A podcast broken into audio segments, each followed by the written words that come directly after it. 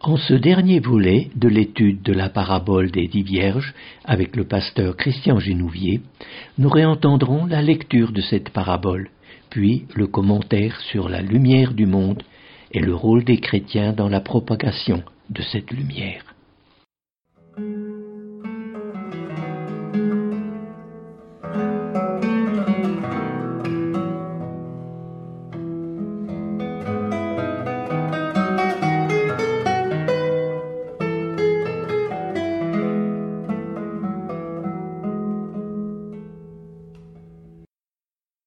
La parabole des dix vierges. Alors le royaume des cieux sera semblable à dix vierges qui, ayant pris leurs lampes, allèrent à la rencontre de l'époux.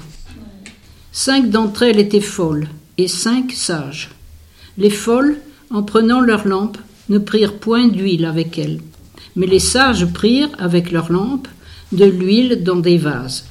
Comme l'époux tardait, toutes s'assoupirent et s'endormirent. Au milieu de la nuit, on cria Voici l'époux, allez à sa rencontre. Alors toutes ces vierges se réveillèrent et préparèrent leurs lampes. Les folles dirent aux sages Donnez-nous de votre huile, car nos lampes s'éteignent. Les sages répondirent Non, il n'y en aurait pas assez pour nous et pour vous. Allez plutôt chez ceux qui en vendent et achetez-en pour vous. Pendant qu'elles allaient en acheter, l'époux arriva. Celles qui étaient prêtes entrèrent avec lui dans la salle des noces, et la porte fut fermée. Plus tard, les autres vierges vinrent et dirent Seigneur, Seigneur, ouvre-nous. Mais il répondit Je vous le dis en vérité, je ne vous connais pas. Veillez donc, puisque vous ne savez ni le jour ni l'heure. Ce qui me semble, c'est que la lampe, c'est un mot-clé qui induit la notion de lumière, donc de la connaissance de Dieu. Or, la connaissance de Dieu, elle ne peut pas se partager, pour ça qu'elle ne partage pas lui, parce que la connaissance de Dieu est du domaine de la révélation. Je suis tout à fait d'accord que la lumière, elle est très importante, mais ça se rattache à notre parole de Jésus. Vous êtes la lumière du monde. Or, il ne dit pas ça au monde, il dit ça aux disciples et euh, aux témoins. Encore une fois, à l'Église. Vous êtes la lumière du monde. C'est à vous d'être la lumière du monde. Et donc là, si la lumière, on l'éteint, si on ne s'en occupe pas, ou on, la, laisse tout brûler, puis que... Euh, tant pis. Ou si on ne va pas chercher l'huile, eh bien tant pis. Je dire. Mais il ne faut pas dire, euh, ben nous on est la, les lumières du monde en dehors de notre église point de salut, des choses comme ça. Si en même temps, on ne veille pas et on n'allume pas nos petites, toutes petites bougies. Vous voyez Ça va loin. C'est une prise au sérieux de notre mission, de notre vocation. Ce sont les mots importants là. Dieu s'adresse à des hommes et des femmes qui ont pour vocation, pour mission, d'être lumière du monde.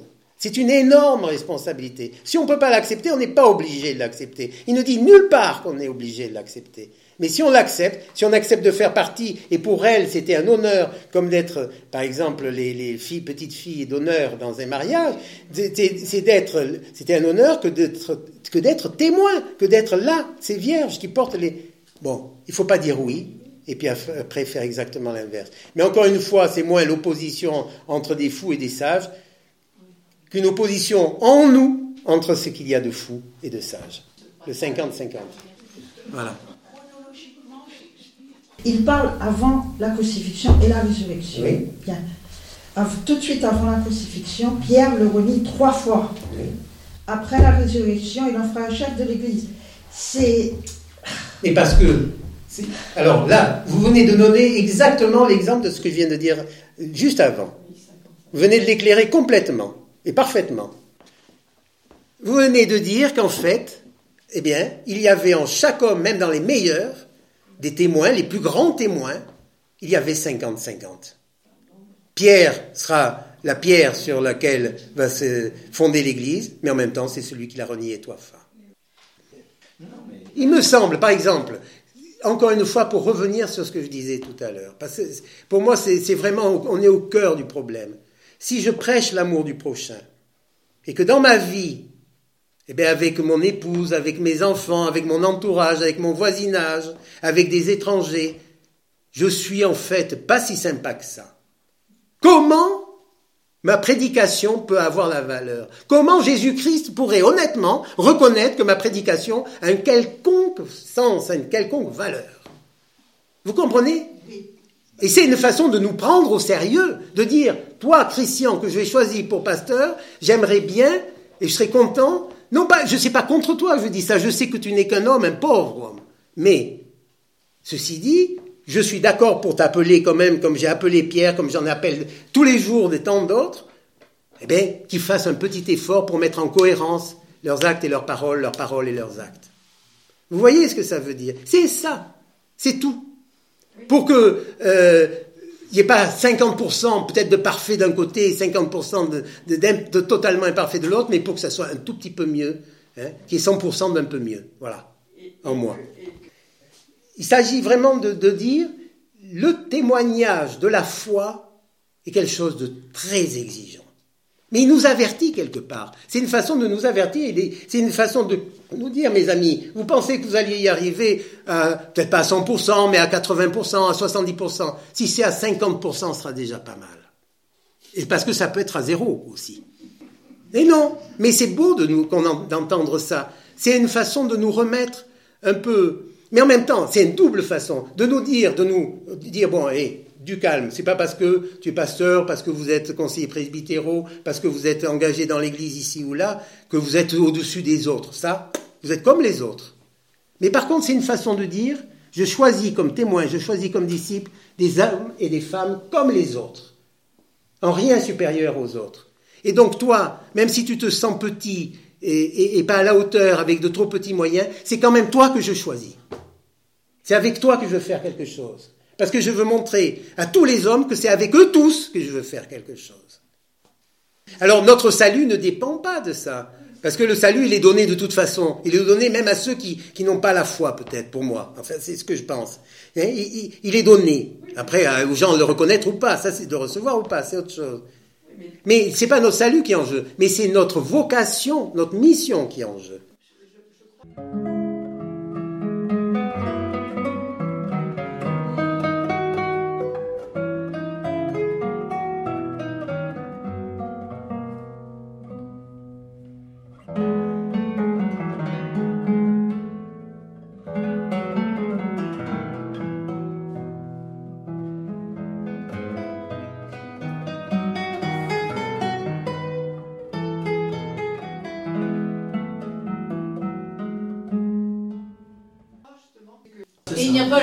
Du retard. ah non, mais je crois quand même que c'est une pointe là très intéressante. Alors, qu'est-ce que vous pensez pas qu'il y a une pointe très intéressante, une petite allusion assez pleine d'humour et de sel hein, quand même là-dedans. C'est peut-être une façon de nous dire aussi que nous avons nous notre appréciation des choses, notre vision des choses, hein, notre conception de, de la façon dont les choses doivent se passer. Et même quand euh, on est extraordinaire, hein, nous, quelquefois, euh, euh, je parle de moi, de, parler au nom de Dieu avec une aisance, une facilité, de parler, de dire les intentions de Dieu comme si j'étais dans son secret le plus intime. En fait, c'est une façon de dire, ben oui, on a nos plans, nos convictions, notre façon de voir ce que Dieu fait et devrait faire, et Dieu fait ce qu'il a à faire. Et alors nous, on croit peut-être qu'il arrive en retard. Oui, on dit, Dieu, là, tu devrais intervenir un peu ici ou là, hein, là où tu crois pas? Comme s'il ne savait pas là où il avait intervenu. Vous voyez ce que je veux dire? C'est une façon un peu humoristique de, pointer aussi nos prétentions dans le cadre de notre vocation et de notre ministère, de notre, de notre mission. C'est-à-dire cette façon qu'on a quelquefois de dire à Dieu ce qu'il devrait, ce qu'il devrait faire, ce qu'il devrait être, alors qu'il le sait très bien. Vous voyez C'est bon. Alors nous, on pense qu'il arrive à l'heure, pas à l'heure, ou qu'il arrive à l'heure, ou qu'il arrive avant l'heure, je ne sais pas. Mais toujours est-il que c'est vrai qu'on est un peu prétentieux quelquefois et qu'on devrait être un peu plus confiant en lui et dire bon, il arrive au moment voulu, il est là quand il faut. Et voilà, c'est tout. Et nous, notre mission, elle n'est pas de lui dire ce qu'il a à faire, elle est de montrer ce qu'il fait. Et d'allumer nos lampes pour montrer et éclairer ce qu'il fait. Parce que c'est ça le fond, et c'est vraiment la pointe de ce texte, à mon avis. Ce n'est pas le verset 13 comme on le pense qui est la pointe de ce texte, c'est vraiment de nous dire que nous avons seulement Mais c'est une énorme tâche parce que c'est mettre nos cohérences, nos paroles et nos actes, nos actes et nos paroles. Nous avons seulement à éclairer ce que Dieu fait de si merveilleux, éclairer la bonne nouvelle. Un témoignage. Parce qu'effectivement, cette parabole, ce n'est pas une parabole sur les bons et les mauvais, hein, sur ceux, les gris, les noirs plutôt, et les, blancs, ou tout, ce qu'on peut dire comme ça. Hein. C'est rien de manichéen, c'est simplement une leçon sur le devoir que nous avons en tant que témoins.